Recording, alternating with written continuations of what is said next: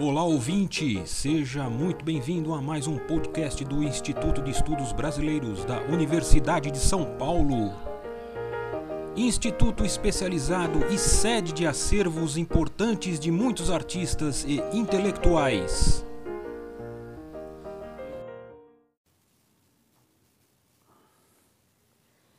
Olá, gente.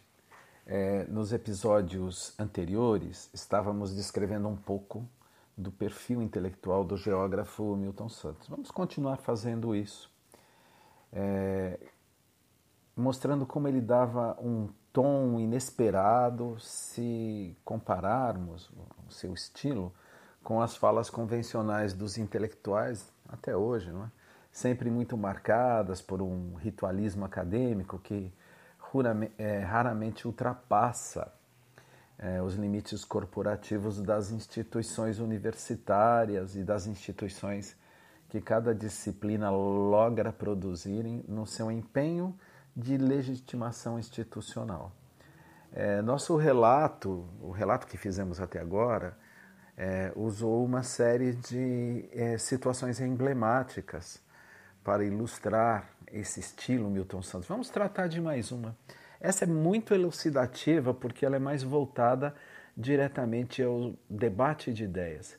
Foi algo muito relevante para quem presenciou, certamente. É, antes, alguns comentários necessários. O que se destaca atualmente como interdisciplinaridade no âmbito das ciências parece ter sido sempre muito natural nos trabalhos de Milton Santos, na sua postura, na sua formação. É, se nós olharmos as primeiras publicações do, de Milton Santos, lá nos anos 50, percebe-se como ele já transitava. Né? Ele enfrentou sempre, plenamente, o desafio científico, científico, que é o de tentar criar um cenário de interação heurística entre a multiplicidade dos pontos de vista gerados no, no mundo acadêmico disciplinar. Essa é a visão de Milton Santos. Cada disciplina tem um ponto de vista sobre o todo e não um pedaço do todo. É, e assim ele sempre se empenhou em compreender as clivagens do mundo acadêmico disciplinar e propor caminhos para a sua superação. Sempre comentou isso. Essas relações interdisciplinares que ele tanto cultivou não eram apenas uma matéria-prima para uma nova geografia. Elas também geraram, da parte dele e de outros, novos aportes da geografia para o conjunto das ciências sociais e também para a ordem cultural em geral. É sempre bom reiterar que transitar por outras áreas de saber e tirar proveito disso na sua produção específica na geografia já era uma grande inovação. É, num contexto de uma disciplina que, ainda na altura dos anos 60, 70, primava pelo isolamento, pelo desprestígio acadêmico. Disciplina essa que no passado teve mais prestígio.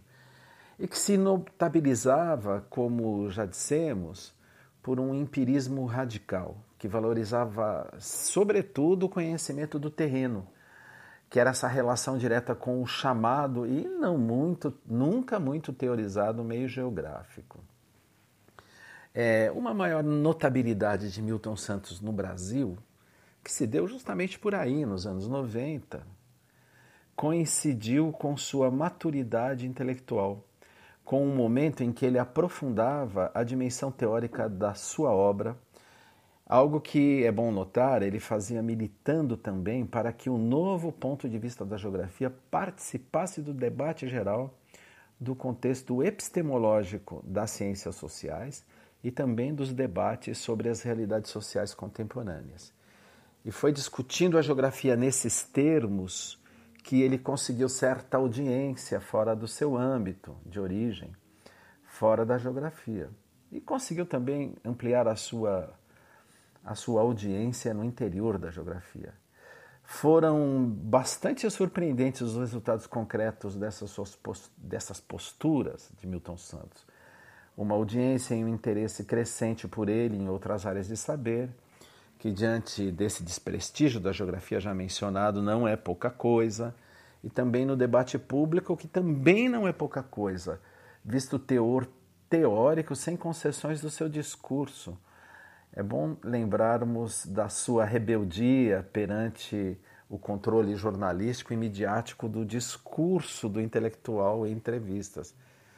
Por exemplo, mas vamos ao evento, muito emblemático dessas tensões geradas por uma postura desse tipo, de Milton Santos, quando o seu, como o seu estilo intelectual operava em debates abertos. É, nesse debate estavam presentes duas figuras bastante incompatíveis: Milton Santos e a imagem dominante da geografia. Isso definitivamente não combinava. O evento foi bastante interessante, diria até que saboroso, embora também muito tenso. Ali eu vivenciei a complexidade do que é um verdadeiro debate público acadêmico de ideias e como isso pode ser de fato duro e incômodo. É, trata esse evento é, talvez não tenha deixado muitos registros, mas na documentação de Milton Santos no acervo do IEB, há rastros, há rastros dele, certamente. O que marcou esse evento foi o verdadeiro estranhamento público surgido entre o filósofo José Arthur Gianotti, um dos mais conceituados e importantes na história da Faculdade de Filosofia, Letras e Ciências Humanas da USP, e Milton Santos, num debate cujo tema versava sobre a abertura do Brasil à chamada globalização. Isso por ocasião, isso foi por ocasião mais ou menos do primeiro, mais ou menos não, com certeza do primeiro mandato presidencial de Fernando Henrique Cardoso, meados dos anos 90. É, a intervenção de Milton Santos tinha a característica de quem já tinha repertório maduro sobre essa questão. Afinal, Milton Santos circulava pelo mundo nos anos 70, 80, e sua própria proposição de renovação da geografia propunha incluir na lógica da disciplina a perspectiva de examinar as diversas escalas geográficas da vida humana, é, local, regional, nacional e mundial, e as relações muitas vezes de dominação que é dessas escalas fugindo, dessas escalas. Assim ele estava fugindo do padrão exclusivamente regionalista e localista, que tentava encontrar um excepcionalismo nos povos, nos seus territórios, que dominava a geografia. É, olha, vejam isso num mundo marcado pela colonização, pela aceleração da urbanização, marcado pela mundialização, notoriamente marcado por escalas além do local. Milton Santos, quando retorna ao Brasil, no final dos anos 70, ele chega no Brasil falando pioneiramente dessas coisas, falando de, de contextos tecnológicos que envolvem nossas vidas que, e que são a base de uma mundialização e também da sua versão perversa, a globalização, que tinha um nítido caráter dominador. Notem, notem bem isso. No Brasil, até os anos 90, falava-se muito pouco sobre isso. Após a descoberta tardia dessas novas ocorrências na escala mundial, as ciências sociais, a imprensa, o mundo inundaram nossas vidas com o tema da globalização, mas o que não escondeu o caráter precário e tardio dessa discussão. Milton Santos não vivia essa embriaguez tinha posições consistentes e, já como foi dito, maduras, de primeira mão sobre essa questão. Por isso, sua intervenção nesse debate teve forte teor crítico à forma de inserção do Brasil no mundo global, com destaque para o contexto técnico. Nisto ele era muito inovador. Nós já lembramos isso, que ele pensava em tecnosferas. Ele foi muito inovador neste aspecto. Após essa intervenção de Milton Santos, a palavra foi passada ao filósofo é, Gianotti, que na época era notório simpatizante do governo Fernando Henrique, o que não, não tem nada de errado, mas todo mundo sabia disso.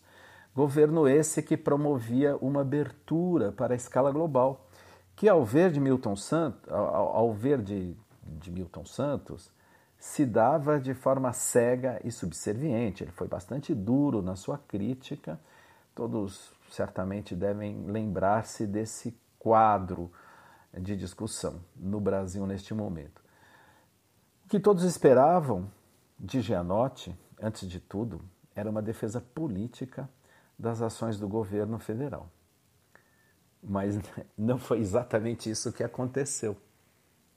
Surpreendentemente, Gianotti manifestou sua total estranheza quanto à fala de Milton Santos, dizendo mais ou menos o seguinte, para a, aumentando a tensão da plateia, que ele não esperava de jeito nenhum uma intervenção daquele estilo. Esperava que um geógrafo, que Milton Santos era, se referisse a outras coisas típicas de um geógrafo, coisas mais concretas e menos interpretativas tipo questões de territórios, fronteiras, etc. Afinal, Milton Santos falou de globalização perversa, que contrabandeava ideologias de subordinação e coisas do gênero. Mobilizou para, no seu discurso, ele mobilizava autores estranhos ao discurso de um geógrafo, Sartre, Habermas, Horkheim, é, Simmel, Eisenberg, Goldman, Max Weber, Abraham Mollis, Jacques Ellul e outros tantos, autores de domínios de domínio das ciências sociais e dos filósofos, e não da geografia. Milton Santos ficou ofendidíssimo, contra-atacou dizendo que Gianotti não queria crítica, que deslegitimar sua fala porque não seria uma fala de geógrafo, era sim uma fuga da discussão. Isso exaltado, é, dando um clima ao debate extremado. Né? Mas, cá para nós, pensando bem, eu acho que não era para tanto.